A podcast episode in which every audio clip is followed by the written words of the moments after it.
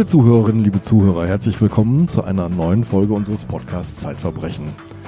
Liebe Sabine, du sitzt mir in einiger Entfernung gegenüber. Ja, aber wir haben den Mundschutz abgenommen, damit Ja. unsere Hörer uns noch verstehen können. Und leider können wir nicht in deinen bequemen Sesseln sitzen in deinem Ja. Büro, sondern sitzen hier im Konferenzraum. So ist es. Ja, in angemessen strenger Haltung. Sabine Rückert sitzt mir gegenüber, stellvertretende Chefredakteurin der Zeit, für- nur für die Zuhörerinnen und Zuhörer, die uns jetzt zum ersten Mal hören. Äh, Sabine ist aber nicht nur stellvertretende Chefredakteurin, sondern war lange, lange Jahre Gerichtsreporterin der Zeit. Und wir werden uns heute über einen Fall unterhalten, den du in der Hauptverhandlung mitverfolgt hast. Ja, und der damals unglaubliches Aufsehen erregt hat. Ich kann mir vorstellen, dass die Hörerinnen und Hörer, die etwas älter sind, äh, dass die das noch ziemlich genau wissen. Ein Fall aus dem Jahr 2007, der aber damals das ganze Land äh, durcheinander gebracht hat und aufgewühlt hat. Der lange Weg in den Abgrund heißt der Text, den du dann über diesen Fall in der Zeit geschrieben hast. Und das ist wirklich ein langer Weg und es ist ein tiefer Abgrund, in den wir hineinsteigen werden. Mein Name ist Andreas Sendker, ich leite das Wissenschaftsressort der Zeit und bin Herausgeber von Zeitwissen. Ähm, Sabine, es gibt am Anfang deines Textes eine Beschreibung, du guckst in eine Stadt hinein, nach Leipzig, und ähm, du erinnerst dich beim Blick in diese Stadt an einen sehr berühmten Film von Fritz Lang.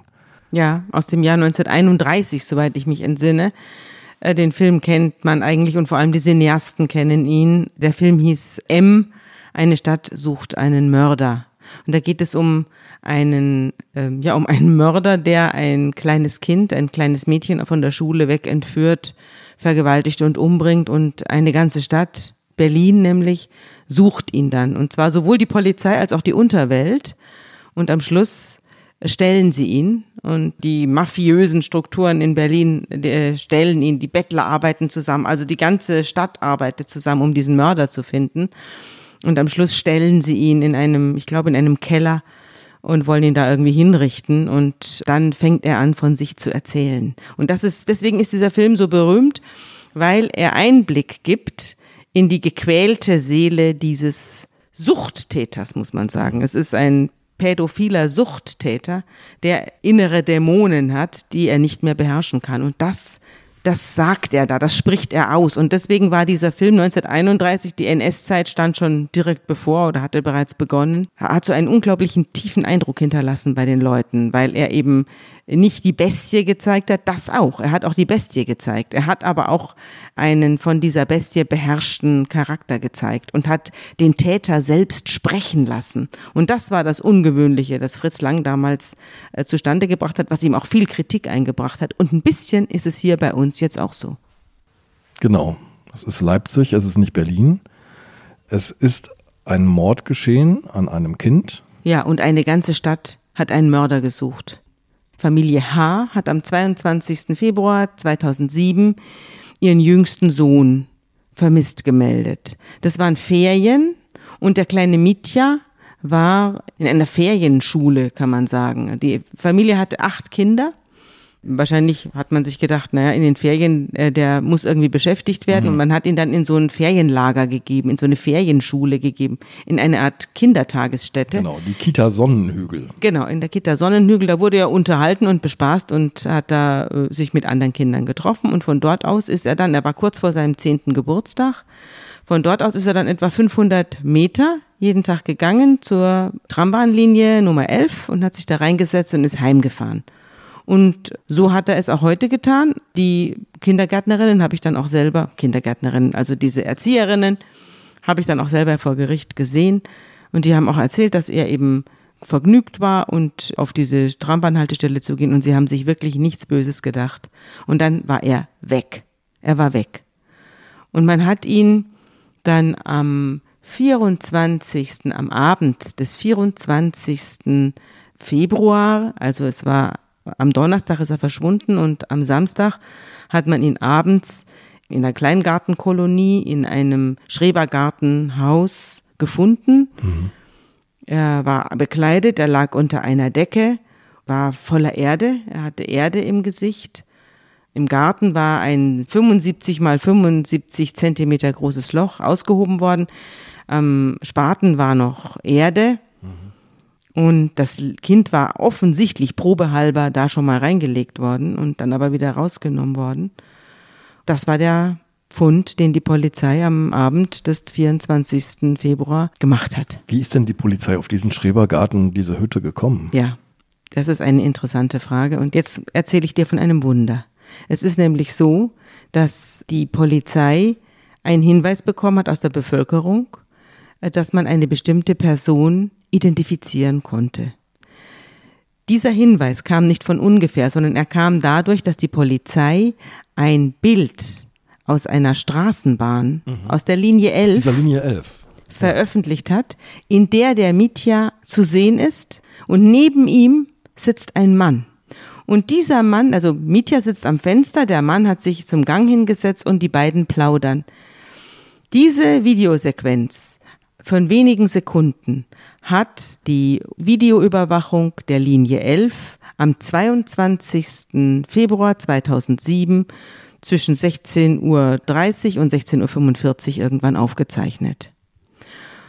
Das Wunder bei der Sache ist, dass die Videoanlage kaputt war. Wie? Also die, die, die Aufzeichnungsanlage war kaputt. Die, ja, die, die Videoanlage okay. Äh, dieser Linie 11 war kaputt. Die hat nicht funktioniert. Die war außer Betrieb. Aber wieso ist die angesprungen dann? Das weiß ich nicht. Ich habe ja erzählt, es gibt ein Wunder. Mhm. Es, sie sprang an und sie zeichnete Für ausgerechnet, ausgerechnet mhm. diese wenigen Sekunden auf, in denen Mitya neben seinem Mörder in der Bahn sitzt. Und dann schaltet sie sich wieder ab. Und die Polizei hat sich diese Bänder angesehen und hat tatsächlich festgestellt, dass da was drauf ist. Und wahrscheinlich wussten sie nicht, dass sie, dass sie kaputt ist, sonst hätten sie das vielleicht gar ja, nicht unter, unternommen. Lassen, so mhm. Vielleicht aber auch durch den Ermittlungsdruck, denn der war gigantisch. Also man hat dann diese Bilder gezeigt, man hat sie ausgestrahlt. Schon am Samstagabend hat man sie ausgestrahlt und daraufhin wurde dieser Mann identifiziert. Und zwar in zweierlei Hinsicht. Erstens, man wusste, wer es ist. Es war nämlich Uwe K. Und zweitens hat man natürlich auch sehr schnell rausbekommen, dass Uwe K. ein bereits vorbestrafter Sexualstraftäter Mehrfach ist. Mehrfach vorbestraft. Mehrfach ja. vorbestraft. Mhm. Er hatte bereits sieben Taten an Kindern begangen. Sechs oder sieben Taten. Aber auf die Sache kommen wir zurück. Jetzt wollte ich dir erstmal das Bild zeigen. Das habe ich mitgebracht. Schau mal. Da siehst du das. Da sitzt der Mietja mhm. und da sitzt Uwe K. Das ist die das ist eine Sequenz aus der Aufzeichnungskamera der Bahnlinie 11 in Leipzig. Ein schmaler blonder Junge neben einem dunkelhaarigen, relativ unauffällig aussehenden ja. Mann.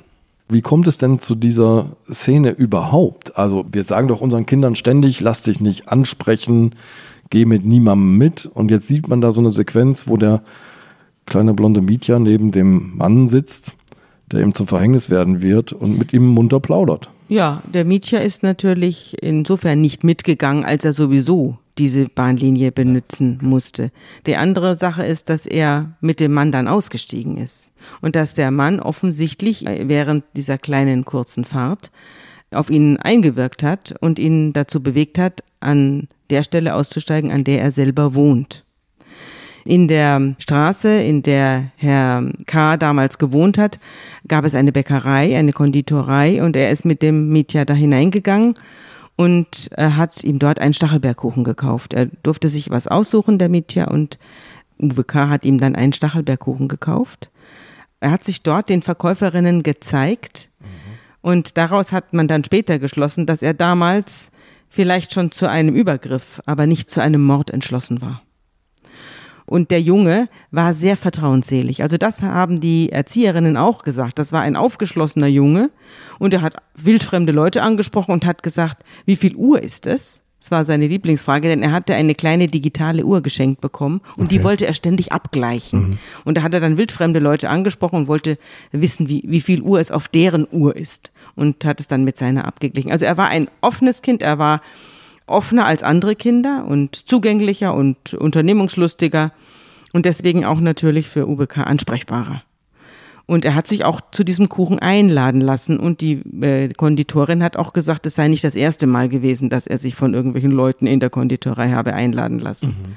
Also die kannte das Kind auch und der ist da offenbar schon häufiger in dieser Konditorei gewesen. Und darum ist das auch erstmal gar nicht aufgefallen. So Nein, richtig. und die Verkäuferin hat gesagt, ach, der Mann, der da dabei war, der war ganz nett. Ich dachte, das ist sein Papa. Der wirkte auch so harmlos und freundlich und das war er auch. Also es gibt ein großes zusammengetragenes Charakterprofil, das durch die Recherchen der Polizei zusammengetragen wurde. Das stimmt auch. Er war zu 90 Prozent freundlich, zugewandt, sympathisch. Und dann hat er eben einen dunklen Kern gehabt und der brach Dämon. immer wieder aus. Ja. ja. Die Sache ist die gewesen, dass dann Uwe K. den kleinen Mietja mitgenommen hat in seine Wohnung, die nur ein paar hundert Meter entfernt liegt von der Bäckerei. Dort ist er mit ihm hochgegangen. Der Mietja hat sich dort ohne zurückgehalten worden zu sein oder eingesperrt gewesen zu sein, offenbar noch einige Zeit aufgehalten. Zwei Stunden nimmt man an. Jedenfalls hat man später festgestellt, dass er nach dem Verdauungszustand des Stachelbergkuchens zu urteilen, den Stachelbergkuchen äh, noch zwei Stunden überlebt hat. Er hat also den Kuchen gegessen, er hat fern gesehen und währenddessen saß Uwe K. in der Küche und trank sich zu. Er hat sich Alkohol zugeführt und zwar in erheblichem Maße, hat sich sozusagen Mut angetrunken und ist dann äh, über das Kind hergefallen, hat es anal vergewaltigt auf dem Bett und hat es, und das spielt auch eine Rolle für die spätere Urteilsfindung, er hat es nicht in einem Rauschzustand, weder Alkohol noch in einem sexuellen Rauschzustand äh, umgebracht, sondern das Kind war bereits wieder angezogen, fix und fertig angezogen und dann hat er es umgebracht. Die Sachverständigen sind davon ausgegangen, dass das Kind sich noch selbst angezogen hat und dass er dann den Entschluss gefasst hat, den Mitya zu töten, um die Straftat zu verdecken. Also um die sechste oder siebte Straftat zu verdecken. Das war sein Anliegen. Das ist Verdeckung einer Straftat, das ist ein typisches Mordmerkmal. Also, dass man jemanden beseitigt, weil er was gesehen hat oder weil man ihm was angetan hat, was er nicht weitererzählen soll. Jetzt hast du ja schon gesagt, Uwe K. ist mehrfach vorbestraft. Ich glaube, jetzt müssen wir mal in die Geschichte von Uwe K. Ja. hineinsehen. Uwe K. hat eine sehr, sehr lange Vorgeschichte und ich habe ihn auch deswegen ausgesucht und werde ihn hier auch deswegen so ausführlich schildern, weil es eine typische Geschichte ist für Sexualstraftäter. Sexualstraftäter haben eine relativ hohe Rückfallquote von bis zu 50 Prozent. Äh, es hängt natürlich stark davon ab, was der Vorwurf ist und wie die Beschaffenheit ist und wie die Umstände sind. Aber im Durchschnitt kann man es sagen, dass sie eine relativ hohe Rückfallquote haben. Und mit diesen Leuten hat sich der Staat natürlich in einem Fort zu befassen. Und deswegen ist das so interessant, weil auch mit Uwe K. hat sich der Staat eigentlich die ganze Zeit über befasst. Und er hat es immer wieder in den Griff gekriegt. Also das war auch, das, er war galt eigentlich immer wieder auch als Zeichen der Zuversicht. Uwe K. hat seine Neigung in den Griff gekriegt. Ja, er hatte zwei Neigungen, die unheilvoll zusammenkamen. Das eine war, er war Alkoholiker. Mhm. Er war, hatte einen unglaublichen Drang zum Alkohol. Die andere Neigung war, er hatte einen großen Drang zu Kindern. Und diese Kinder, das ist ja auch bei pädophilen Triebtätern gar nicht so selten, dass es ihm egal ist, ob das Mädchen oder Jungs sind. Und das andere bei Uwe K. war aber, dass er auf der anderen Seite ein völlig normales Leben führen konnte. Also er war verheiratet. Er hatte zwei Beziehungen. Er hatte ein Kind. Also das war, hat auch alles funktioniert. Und den Frauen ist es nicht aufgefallen. Die haben nicht gesagt, nee. Also er hatte eine völlig normale Seite sozusagen. Ja, er hatte eine vollkommen normale Sexualität, die auf erwachsene Frauen ausgerichtet war. Und er hatte äh, parallel dazu eine starke pädophile Strömung, die er nicht gespürt hat, wenn er nicht Alkohol getrunken hat. Aber in dem Moment, wo er sich enthemmende Mittel zugeführt hat, kam die zum Vorschein und ja, man kann sagen, sie ergriff vollkommen die Macht über ihn. Das fängt schon unfassbar früh an. Ne? Ja. Also der, seine erste Tat verübt er, das habe ich bei dir nachgelesen, mit 16. Ja. Also mit 15 hat er eigentlich seine allererste Tat begangen. Und zwar äh, hat er da gestohlen. Ich weiß nicht was. Die Taten wurden nur sehr kurz zusammengefasst. Die Vortaten wurden auch nicht richtig ermittelt. Die wurden nur aufgeführt. Aber er ist mit 15 Jahren zum allerersten Mal auffällig geworden. Vor dem Kreisgericht Bitterfeld wurde er verurteilt wegen Diebstahls. Das muss man auch wissen. Die ganze Vorgeschichte dieses UWK spielt noch in der DDR mit der entsprechenden Justiz dazu. Er ist bei Bitterfeld geboren in Wolfen. Seine Eltern waren im Chemiekombinat Bitterfeld angestellt als Chemiefacharbeiter. Die Mutter hatte sechs Kinder, er war eines davon. Mhm. Und ähm, ja, die beiden Eltern hatten sechs Kinder. Und er war eben das schwarze Schaf. Alle anderen Kinder, also es waren insgesamt vier Söhne und zwei Töchter, äh, die waren unauffällig, aber er war von Anfang an das schwarze Schaf und fing eben mit 15 an mit dem Diebstahl. Dann wurde er bereits im Juli 1980, das erste Mal, da war er jetzt 16. Er ist 1964 geboren. 16 war er. Da wurde er wegen sexuellen Missbrauchs von Kindern verurteilt. Aber er, damals war er noch nicht strafmündig. Also jedenfalls der Entwicklung nach. Er wurde damals begutachtet von einem Psychiater, der hat mhm. gesagt, der ist so unreif, den, den mhm. können wir nicht verurteilen. Deswegen wurde er nicht verurteilt. Ja. Die zweite Verurteilung erfolgte schon ein Jahr später, da war er jetzt 17 im November 81 durch das Kreisgericht Bitterfeld. Da hat er drei kleine Mädchen hintereinander missbraucht. Was genau vorgefallen ist, weiß ich nicht. Auch das wird nur kalendarisch vermerkt ein zehnjähriges Mädchen namens Karen und ein paar Tage später eine neunjährige namens Marit und am selben Tag noch eine elfjährige namens Anke. Und er hat damals dem, den Richtern gesagt, wenn er kleine Mädchen sieht, dann kann er sich nicht beherrschen, dann bekommt er eine Erektion. Es kommt dann über mich, sagte er. Und war das damals schon, du hast das ja angedeutet, im Zusammenhang mit Alkoholmissbrauch oder? Ähm ja, das kann man sagen. Er hat damals auch angefangen, er hat die Schule abgeschlossen und war auf eine, hatte eine Maurerlehre gemacht. Er hat sehr früh das Trinken angefangen. Mhm. Er wurde auf, und das ist, muss man auch dazu sagen, er war, ich weiß nicht, ob du das Buch von Jack London kennst, König Alkohol. Nee. Jack London ist selber schwerer Alkoholiker gewesen. Mm, der berühmte Schriftsteller Jack London, der Wolfsblut geschrieben hat und Seewolf, weltberühmter Schriftsteller, großartiger Schriftsteller. Ich liebe seine Bücher. Und er hat auch ein Buch geschrieben, das heißt König Alkohol und da geht es nur um seine Alkoholsucht. Und es geht darum, dass er in einer Familie aufgewachsen ist, in der das Saufen sozusagen zur Selbstverständlichkeit gehörte und in dem man sich einen Spaß daraus machte, kleine Kinder abzufüllen. Also er selber, Jack London, wurde im Alter von acht Jahren von seinen Cousins und seinen Verwandten, die sich einen Spaß bei, mit ihm machten, bei irgendeinem Volksfest zum Alkoholtrinken gezwungen worden. Und so fing das an. Er war sein erster Vollrausch, den hatte er mit acht Jahren, mit Filmriss. Und ein bisschen ist es hier auch so. Also der kommt auf den Bau und macht eine Maurerlehre. Er ist dann auch ausgebildeter Maurer. Uwe K. Und ja. es wird von morgens bis abends wird gezecht. Und am Abend hat man dann so vier Liter Bier getrunken. Und das ist natürlich für einen 15-Jährigen, ist es, naja, sagen wir mal, ein Temperament. starker Anfang. Ja. ja. ja. Und da ging es los und das hat ihn dann auch nie wieder äh, verlassen, zumal er überall, wo er hinkam, ständig trinken musste. Er hat ja viele Berufe dann ausgeübt. Er hat auch mehrere Ausbildungen gemacht.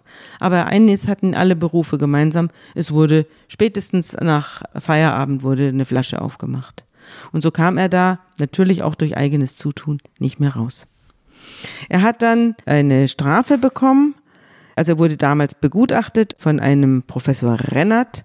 Das war 1981 und dann da wurde schon eine pädophile Fixierung und eine gehemmte Charakterbeschaffenheit festgestellt.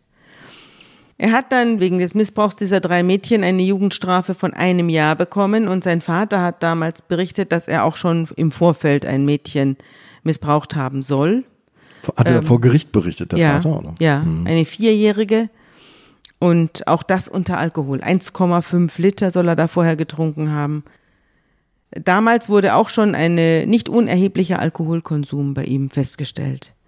Dann hat er nach der Haftentlassung am 3. November 1982, jetzt 19 Jahre alt, ein sechsjähriges Mädchen missbraucht, die kleine Manuela. Und davor hatte er auch einen Liter Bier getrunken. Wieder wurde er vom Kreisgericht Bitterfeld zu sechs Monaten verurteilt, die zu anderthalb Jahren auf Bewährung ausgesetzt wurden. Mhm.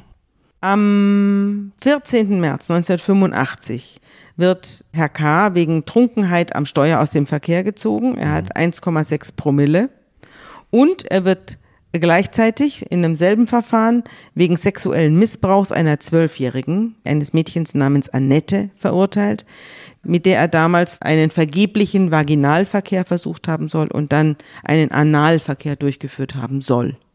Also Das klingt eher nach einer Vergewaltigung als nach einem Missbrauch. Deswegen wundert es mich, dass er nur zwei Jahre und sechs Monate Gefängnis bekommen hat. Er war damals 21 Jahre alt, also strafmündig in jedem mhm. Fall, als auch als Erwachsener. Allerdings hinterher eine, wurde eine Unterbringung in der Psychiatrie angeordnet. Dort wurde er von mehreren Sachverständigen begutachtet und die haben festgestellt, er sei affektlabil, introvertiert, gehemmt, emotional wenig nachhaltig beeindruckbar und habe eine ausgeprägte fixierte Pädophilie, die sie für eine schwere abnorme Entwicklung der Persönlichkeit halten, sodass eine nervenfachärztliche Behandlung empfohlen wird. Du zitierst jetzt aus dem, aus dem Gutachten. Ja, ich zitiere jetzt aus verschiedenen Gutachten, die mir hier vorliegen und die ich jetzt hier so ein bisschen durcheinander rühre. Aber ich versuche jetzt diesen ganzen komplexen äh, Sachverhalt aufzuklären oder zu rekapitulieren durch verschiedene Quellen, die ich hier mitgebracht Was habe. Was mich wundert ist, das sind ja jetzt fünf Jahre bekanntes Tatgeschehen schon. Ja, mindestens fünf Jahre mit 15, 16 die ersten Taten, jetzt ist er 21 und erst jetzt kommt jemand darauf, mal zu gucken und zu sagen, mit dem stimmt was nicht, ja. den müssen wir uns mal genauer angucken. Ja, das ist äh, sehr spät. Ich denke mal auch, dass das äh, im Westen vielleicht anders gehandhabt worden wäre. Und heutzutage sowieso.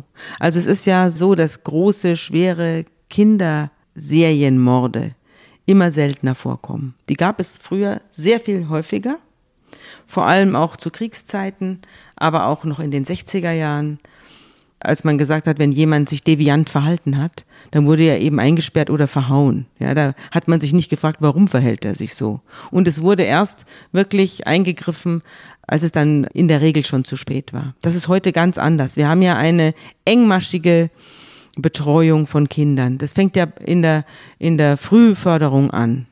Es fängt im Kindergarten, achten die Kindergärtnerinnen drauf, wenn Kinder sich komisch verhalten. In der Schule geht es weiter. Wir haben Schulpsychologen. Wir haben eine sehr, äh, sehr gute Kinder- und Jugendpsychiatrie. Und sehr viele Kinder, die ein auffälliges Verhalten zeigen, können durch Behandlung und durch frühzeitiges Eingreifen vor einem Leben, in dem sie sich und anderen schweren Schaden zufügen, bewahrt werden. Deswegen gehen diese Zahlen auch runter. Aber äh, das ist natürlich kein hundertprozentiger Schutz. Und ich weiß nicht, wie das in der DDR damals gewesen ist, ob man damals so auf die Kinder geachtet hat, äh, wie wir das heute tun. Wir, wir sind jetzt in den 80er Jahren, mhm. also das ist ja alles hier schon fast 40 Jahre her, mhm. äh, von dem wir hier reden. Und ich weiß nicht, wie damals die Beschaffenheit der, der DDR äh, Kinder- und Jugendpsychiatrie ausgesehen hat. Jetzt allerdings kommt er in eine Klinik, in die psychiatrische Klinik Al-Scherbitz. Und dort wird er behandelt. Relativ rasch bekommt er Lockerungen, weil er sich sehr konform verhält. Also er macht alles mit. Er hat Probleme über äh, die Taten zu sprechen, aber das ist jetzt keine Seltenheit. Das tut niemand gerne, über solche Taten sprechen. Aber da er relativ äh, kooperativ ist, sieht man ihm einen aussichtsreichen Kandidaten und gibt ihm relativ rasch Lockerungen. Die 90 Prozent Normalität des UWK sozusagen. Ja, genau. Mhm. Und er findet eine Freundin, die in der Küche, also eine Beiköchin, die in dieser psychiatrischen Klinik. So eine äh, Küchenhelferin ja, sozusagen, ja. Mhm. Die ist, ein, die ist zwölf oder dreizehn Jahre älter als er und mit der fängt er eine Beziehung an. Und die wird er dann später, als er rauskommt, auch heiraten. Das ist seine erste Frau. Und äh, nebenher hat er, wenn er zu seinen Eltern fährt, hat er da auch noch eine Freundin. Und eines Tages sagen beide Frauen, äh, so stellt er es dar, zu ihm, er soll sich jetzt endlich entscheiden und er kann sich nicht entscheiden und hat so eine Angst vor, der, vor dem Konflikt, dass er während er zu seiner Freundin nach Hause fährt, aus dem Zug springt. Er springt aus dem Zug. Es wird als Suizid. Aus dem fahrenden Zug. Aus dem fahrenden Zug. Er ist auf dem Weg nach Schkeuditz, wo seine Eltern wohnen, und er springt aus dem Zug und holt sich ein Schädel-Hirntrauma und muss in die Klinik. Und das alles, weil er den Konflikt nicht aushalten kann und weil er nicht weiß, was er machen soll und weil ihn jetzt gleich seine Freundin zur Rede stellt und er sich dann entscheiden muss. Und das wird als Suizidversuch gewertet und er selber hat es dann eben so erklärt, dass er dieser Entscheidung auf diese Weise entgehen wollte. Er ist dann in der Klinik längere Zeit und als er wieder entlassen wird, hat sich das Problem von selbst gelöst. Äh, die Freundin in seinem Heimatort hat nämlich einen anderen gefunden. Mhm. Und er bleibt jetzt bei dieser äh, deutlich älteren Beiköchin, äh, die heißt Christina. Liebe Hörerinnen und Hörer, die aktuelle Ausgabe des Magazins Zeitverbrechen ist jetzt online im Zeitshop bestellbar und im bundesweiten Pressehandel erhältlich. Sie wollen keine Ausgabe mehr verpassen? Dann abonnieren Sie das Magazin zum Vorteilspreis unter dem Link www.zeit.de/slash verbrechen-abo.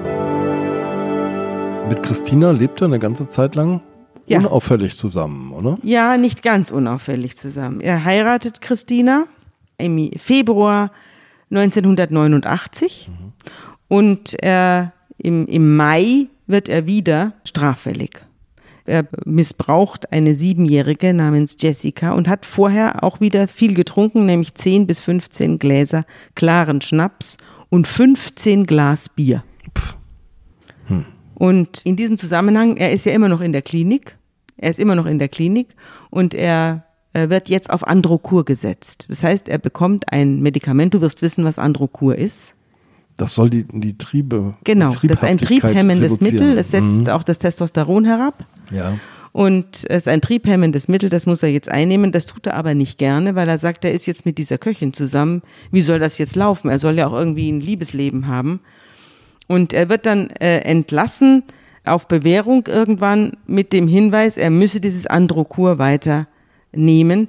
Man hat den Eindruck, dass er sich unter den Fittichen dieser älteren Frau fängt und dass die ihn stabilisiert und ein bisschen auch beaufsichtigt.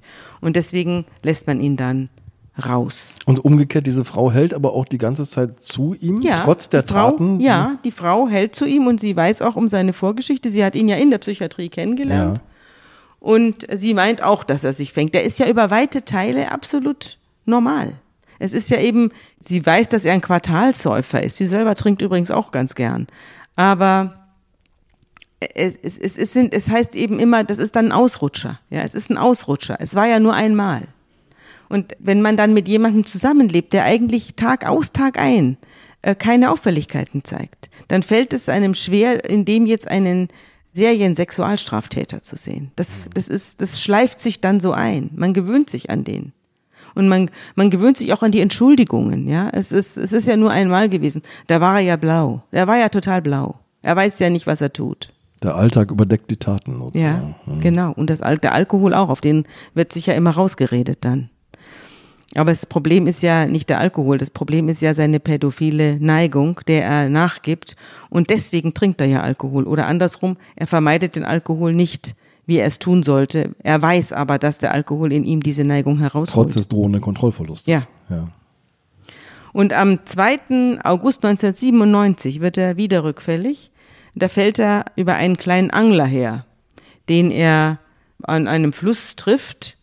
Er sieht einen sehr hübschen Jungen Also er geht da. spazieren. Ja, er geht spazieren oder treibt sich rum, hat gerade mal wieder keine Arbeit. Das mit den Arbeitsverhältnissen ist auch nochmal sowas. Das, das Fass mache ich jetzt gar nicht auf. Also er fliegt ständig raus. Weil er, ja, er hört dann auch auf, dann ist es ihm wieder zu schwer, dann fängt er wieder eine Arbeit an, dann sind die Leute begeistert von ihm, dann hört er wieder auf. Es hat aber auch sehr viel mit der Wende zu tun. Man, es spielt ja alles um die Wendezeit. Ja. Es spielt in einem vollkommen desolaten Land, in einem Land, wo nichts mehr gilt, wo die Arbeit, die man vorher hatte, auf einmal nichts mehr wert ist, wo die großen Industriewerke geschlossen werden. Die Ma Leute fliegen massenhaft aus der Arbeit raus und aus dem sozialen Leben raus. Und das alles spiegelt sich auch noch in dieser Biografie. Also die, der, der, der ganz normale äh, Irrweg, der ganz normale Irrsinn, der sich in seinem Leben abspielt, wird noch verstärkt durch den Irrsinn eines ganzen Landstrichs, in dem er lebt. Ja. Ja, das kommt auch noch alles dazu. Und Ja, da, da haben auch ganz normale Menschen ohne irgendwelche bösen Neigungen oder ohne Hang zum Alkoholismus haben sich gefragt, was war mein bisheriges Leben denn wert, wenn es jetzt plötzlich so weggeworfen wird? Genau. Und das ist bei ihm auch so. Er ist haltlos. Er hat auch keine besonders gute Beziehung zu seiner Familie, obwohl er da auch keine besonders schlechte hat. Aber er hat niemanden, an dem er sich wirklich orientiert. Und jetzt vorübergehend hat er eben die Christine. Aber äh, das wird sich jetzt auch nicht halten. Das äh, wirst du gleich hören. Ja, jedenfalls trifft er einen kleinen Jungen, einen, einen Elfjährigen, der da angelt und da geht er hin und behauptet, er sei Polizist und er wolle jetzt mal seinen Angelschein sehen. Und der Junge sagt dann, ich habe keinen Angelschein und daraufhin sagt Uwe K., dann komm mal mit. Und dann geht er mit ihm in ein Gebüsch und schlägt ihm da ins Gesicht mit der Faust und zieht ihm die Hose runter und sich selber und will ihn vergewaltigen. Und der Junge schreit aber so, so laut, dass ein anderer Fischer herbeieilt und ihn rettet. Und der Junge fällt ihm um den Hals. Das hat er später, als er dann wieder interviewt wurde von der Presse, er war ja sozusagen das vorletzte Opfer, dieser kleine Junge, äh, hat er das erzählt. Wie er da im Gebüsch angefallen worden ist äh, von Uwe K. und wie er dann diesem rettenden Angler um den Hals fällt. Und Uwe K. pöbelt rum und äh, streckt die Zunge raus und benimmt sich also vollkommen daneben. Und als man seine, sein Blutalkohol misst, wird er 2,9 Promille haben. Also sturzbetrunken. Und er wird äh, auch gleich festgenommen. Also er ist auch gar nicht groß geflohen. Er ist weitergetorkelt und man hatte ihn in 0, nichts gefasst. Und jetzt sollte man denken, werden entweder die Strafen härter oder man packt das Problem jetzt mal richtig an. Also zum Beispiel auch seinen Alkoholismus. Genau, er bekommt jetzt, weil es beim Versuch geblieben ist, ein, eine Haftstrafe von zwei Jahren. Und er wird in den Maßregelvollzug eingewiesen, diesmal aber äh, nicht, um, weil sein Geisteszustand untersucht werden soll, sondern weil er ein massives Alkoholproblem hat. Und man sagt, wenn er dieses Alkoholproblem in den Griff bekommt, dann bekommt er auch die Pädophilie in den Griff. Und deswegen muss er sich äh, diesem diesem Maßregelvollzug nach Paragraph 64 unterziehen. Über den wir schon gesprochen haben in ja. einer Folge, ja. Ja. Mhm. Und dort wird er zum ersten Mal von Professor Kröber begutachtet, der ihn dann auch später in der Hauptverhandlung wegen des Mordes an Mitya wieder begutachtet hat. Und er stellt eben fest, dass es mit diesen Protagonisten Folgendes auf sich hat. Er weicht jedem Problem im Leben aus. Immer dann, wenn es problematisch wird, immer dann, wenn er einen Konflikt lösen müsste, dann äh, sucht er sich eine neue Stelle oder dann sucht er sich einen Ausweg oder er geht auf Rückzug. Also er kann keine Konflikte aushalten, er kann, er ist nicht gewalttätig, zu, in, zu keinem Zeitpunkt, äh, weder gegenüber der ersten noch gegenüber der zweiten Frau, die wir jetzt gleich kennenlernen werden noch gegenüber seinem Kind, sondern er zieht sich zurück und säuft mhm. und geht dann an eine andere Stelle und lässt die Aggression daraus. Ich weiß nicht, ob du den Film mit Gerd Fröbe kennst, auch ein, ja. äh, ein Film, der von einem Kindermörder handelt. Es geschah am helllichten eine Tag. Eine Dürrenmatt-Verfilmung. Ja, auch ein uralter Film, aber auch super interessant, weil da gezeigt wird, wie der Täter, also Gerd Fröbe, die Taten begeht nach Frustrationen. Also er erlebt irgendeine Frustration, irgendeine Zurückweisung, irgendein Stressmoment. Das ist, glaube ich, eine herrische Frau bei früher. Ja, hat eine böse Ehefrau, ja. der er aber nicht gewachsen ist, von der er sich aber auch nicht trennt. Ja, er ist ein, letztlich ist er ein Waschlappen. Und immer wenn die ihn zusammenstaucht, dann muss er irgendwas machen. Dann muss er sich irgendwas Schwaches suchen, an dem er seine sexuell eingefärbte Aggression auslässt. Und das nennt man Trigger. Also es gibt bestimmte Trigger, bestimmte Situationen, wenn die eintreten, dann begehen Täter häufig dann lösen oder sind so geneigt, ja. sind geneigt, dann anschließend äh, Straftaten zu begehen. Das weiß man auch und das ist bei Sexualstraftätern auch so. Es ist auch bei Mördern oft so. Also dass es einen bestimmten Trigger gibt, der dann diese Tat losbricht. Und deswegen ist es auch mit dem Rückfall so problematisch. Der Rückfall, die Rückfallhäufigkeit von Straftätern ist ganz oft an Trigger gebunden. Und deswegen ist es auch mit der Prognose so schwierig. Deswegen, man verlangt ja von Psychiatern, dass sie Prognosen aussprechen. Die sollen dann sagen, von diesem Menschen ist keine äh, schwerwiegende Straftat mehr zu erwarten. Ja? Von das sollen keine die sagen. Gefahr aus. Ja. Und vielleicht stimmt das auch. Es hängt aber allein davon ab, in welche Situation dieser Mensch gerät. Also, das gilt ehrlich, wenn man es ganz weit dehnt, auch für dich und mich. Wir wissen beide nicht, in welche Situation wir in unserem Leben geraten werden und ob wir dann irgendwann mal eine schwerwiegende Straftat begehen werden. Und bei solchen Leuten, die schon bereits durch Straftaten aufgefallen sind, wo man weiß, es sind innerlich instabile Persönlichkeiten, ist es natürlich noch viel unklarer und fragwürdiger, was denen widerfahren wird. Aber man kann es unterm Strich nicht sagen. Es gibt nämlich auch nicht wenige, die tatsächlich hinterher nie wieder auffällig werden. Und weil sie in eine Situation geraten, in eine sozial stabilisierte Situation, in der sie einfach keinen Trigger mehr erleben. Uwe K. bekommt jetzt noch so eine Chance quasi, ja. ne? Uwe K. bekommt noch eine Chance. Seine Frau besucht ihn, sie nimmt ihn auch wieder auf und er bleibt noch eine ganze Weile unauffällig. Er trennt sich dann von ihr, muss man auch sagen. Er trennt sich von ihr, weil sie ihn zu sehr kontrolliert, weil sie auf der einen Seite ihn kontrolliert, auf der anderen Seite kein gutes Beispiel ist, weil sie eben auch gerne einen zwitschert. Also einerseits ist sie ja eine Stabilisierung für ihn, seine Ja. Partnerin. Die ist Ja. zwölf Jahre älter sozusagen, Ja. die passt auf ihn auf. Eine Art Mutti. Andererseits ist sie so die, die Herausforderung, weil die selbst gerne trinkt und das ist für ihn natürlich, der ja eigentlich in einer Entzugstherapie ist, vom Gericht zu dieser Therapie auch verurteilt sozusagen, Ja. ja, ist das doch ein gewaltiges Problem, oder? Ist es, es ist ein gewaltiges Problem und man kann an dieser Phase jetzt auch wieder sehen, wie es auf und ab geht.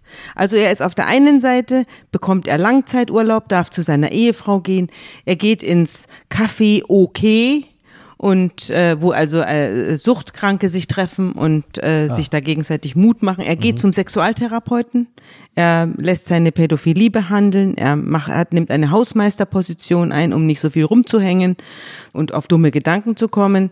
Und es heißt, der Patient hat sich erstrebenswerte Ziele gesetzt, die er keinesfalls gefährden möchte.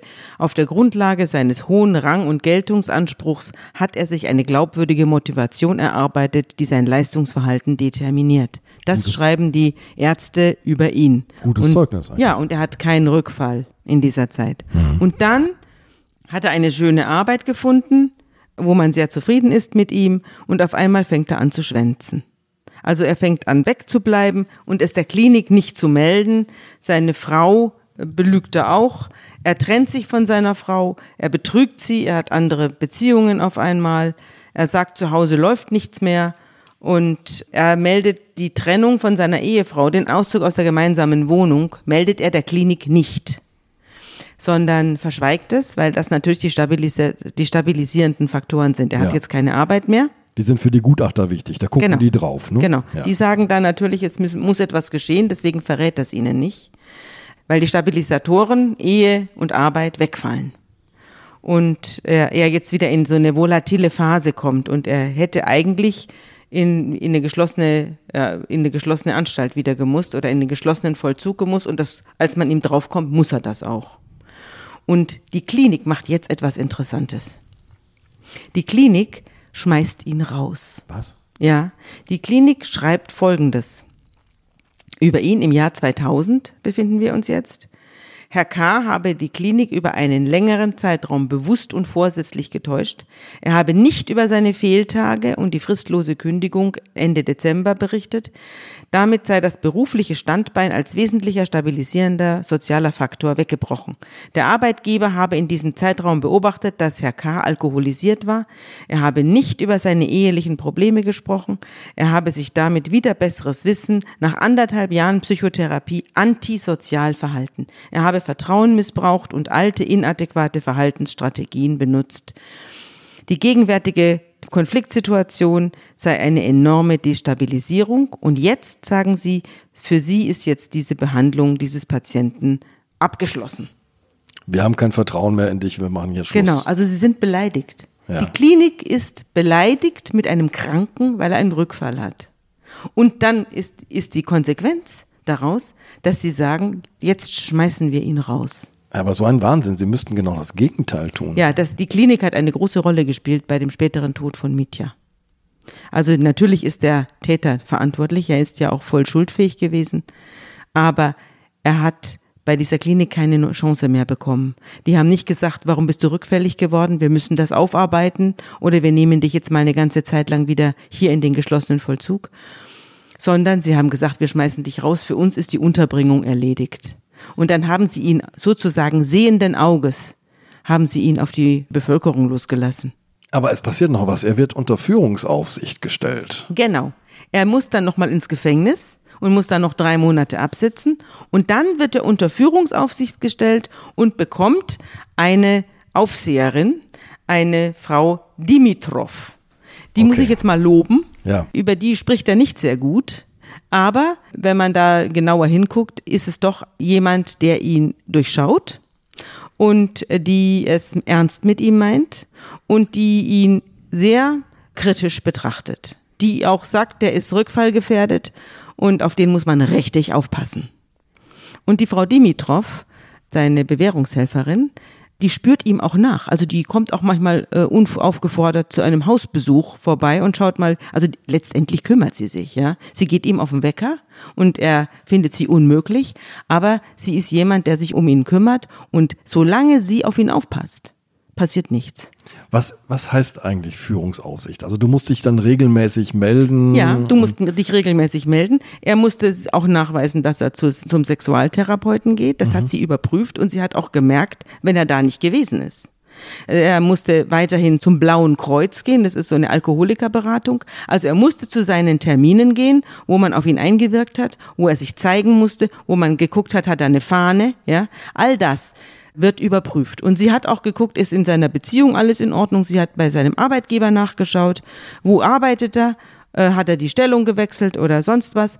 Also sie hat ihn, sie hat ein bisschen so wie eine Mutti auf ihn aufgepasst und zwar, oder wie eine Lehrerin. Und das war ihm außerordentlich unangenehm, aber man, unterm Strich, wenn man jetzt die Gesamtschau über sein Leben betrachtet, sieht man, dass ihn das gerettet hat. Ja.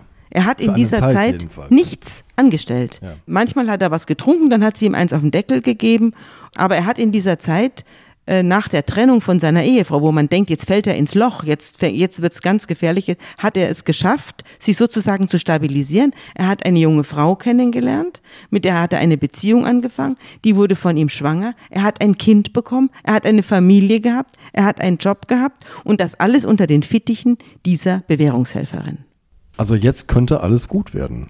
Es könnte alles gut werden und er hat auch einen Ansporn. Er möchte mit dieser jungen Frau weiterleben. Er möchte mit ihr glücklich sein. Er möchte eine Familie haben. Er hat ein großes, das einzige, was er später nach dem Mord an Mitya ins Gefängnis haben wollte, war ein großes, herzförmiges Familienbild, auf dem seine Frau ist und das strahlende kleine Töchterchen und er selber. Also ich habe das Bild gesehen. Er saß dabei wie einer, der sein Glück nicht fassen kann. Ja. Und die anderen beiden strahlten da in die Kamera und das alles in so einem schweren Glasherzen. Ja. Und das war das Einzige, was er haben wollte. Sein Verteidiger hat es ihm reingebracht und bei der Gelegenheit habe ich das gesehen. Er hat es mir Als persönlichen gezeigt. Gegenstand ins Gefängnis gebracht, ja. sozusagen, ja. Ja. Und dann passiert etwas Furchtbares. Er wird aus dem Blauen Kreuz entlassen. Das Blaue Kreuz sagt, man müsse jetzt eine Umstrukturierung vornehmen und man könne die Patienten nicht länger halten und Herr K. würde sich ja ganz gut machen und deswegen sei jetzt keine weitere Therapie mehr erforderlich. Das ist das eine. Und dann wird auch die Führungsaufsicht beendet. Die Führungsaufsicht endete damals, nach der Gesetzeslage, nach der damaligen, endete die nach fünf Jahren. Mhm. Und es hatte er keinen staatlichen Aufpasser mehr. Das ist heute aber anders. Das oder? ist heute anders, ja. Die Führungsaufsicht kann heute bis zum, bis zum Grabe verhängt werden. Und zwar genau aus die solchen Gründen. Genau wegen Leuten wie Uwe K. Die, wir sehen es ja jetzt gleich. Sozusagen die lebenslange Kontrolle brauchen. Die lebenslange Kontrolle. Es schaut hm. immer wieder einer vorbei und schaut, treten irgendwelche Lebenssituationen ein, die diesen Menschen hier vom Wege abbringen. Und bei ihm ist passiert das eben nicht und deswegen passiert jetzt Folgendes. 2005 endet die Führungsaufsicht. Und 2006 geht seine Beziehung mit seiner Frau Isabel auseinander, seiner ja. zweiten Lebensgefährtin aus. auseinander. Ja, sie zieht aus, sie hat keine Lust mehr auf ihn. Sie schieben sich gegenseitig die Schuld zu. Sie sagt, er säuft, er kümmert sich nicht um das Kind. Und er sagt, sie meckert nur noch, sie hat nur noch Augen für das Kind. Das Kind ist von morgens bis abends für sie interessant und ich nicht. Sie schläft nicht mehr mit mir. Ich nehme mich hier zusammen für sie, aber sie interessiert es nicht. Und weil er eben keine Konflikte aushalten kann, fängt das Saufen an. Und dann zieht er sich zurück in eine kleine Gartenlaube, die man sich inzwischen angeschafft hat, und tut sich da das Bier rein in großen Mengen und den Schnaps. Und dann sagt sie, ich habe keine Lust mehr, nimmt das Kind und zieht aus. Und dann fängt sie einen Krieg gegen ihn an, weil sie sagt, ähm, ich möchte nicht, dass das Kind mit einem Alkoholiker Umgang hat. Und da kriegen die dann richtig Krach, die beiden, er und seine Isabel. Und äh, für ihn ist das ein wahnsinniger Stress, dass er das Kind nicht sehen darf. Sie sagt jetzt auch, oder ihre Anwältin sagt jetzt auch, er sei gewalttätig, was nicht stimmt. Sie nimmt es später zurück und sagt das auch gegenüber mhm. der Polizei, dass das gelogen war. Er habe nur einmal einen Computer auf den Boden geschmissen, ähm, aber sei nie irgendjemandem gegenüber gewalttätig gewesen. Du hast vorhin von Trigger gesprochen und ich ahne, diese Situation spitzt sich jetzt zu. Die Situation spitzt sich zu und er lässt sozusagen alles fahren. Ihm ist jetzt alles egal. Er ergibt sich jetzt dem König Alkohol. Und dann passiert noch was Zusätzliches. Er versucht am Leipziger Hauptbahnhof, und zwar am 22. Februar 2007 versucht er in die Linie 11 Richtung Schkeuditz einzusteigen. Und er sieht furchtbar aus, aufgedunsen, verquollen und fertig. Und da kommt er rein, wer sitzt drin? Seine erste Frau. Hm, die Beiköchin. Ja. ja. Und schaut ihn an und er dreht um und steigt wieder aus. Und geht in ein Lokal und trinkt. Weil er in ihrem Blick sieht er, wie er wirkt. Er ist beschämt. Er ist beschämt. Und an diesem selben Tag, etwas später, steigt er dann doch in die Linie 11 und da trifft er auf den kleinen Mitya. Er wird gejagt. Er wird gejagt und zwar unglaublich.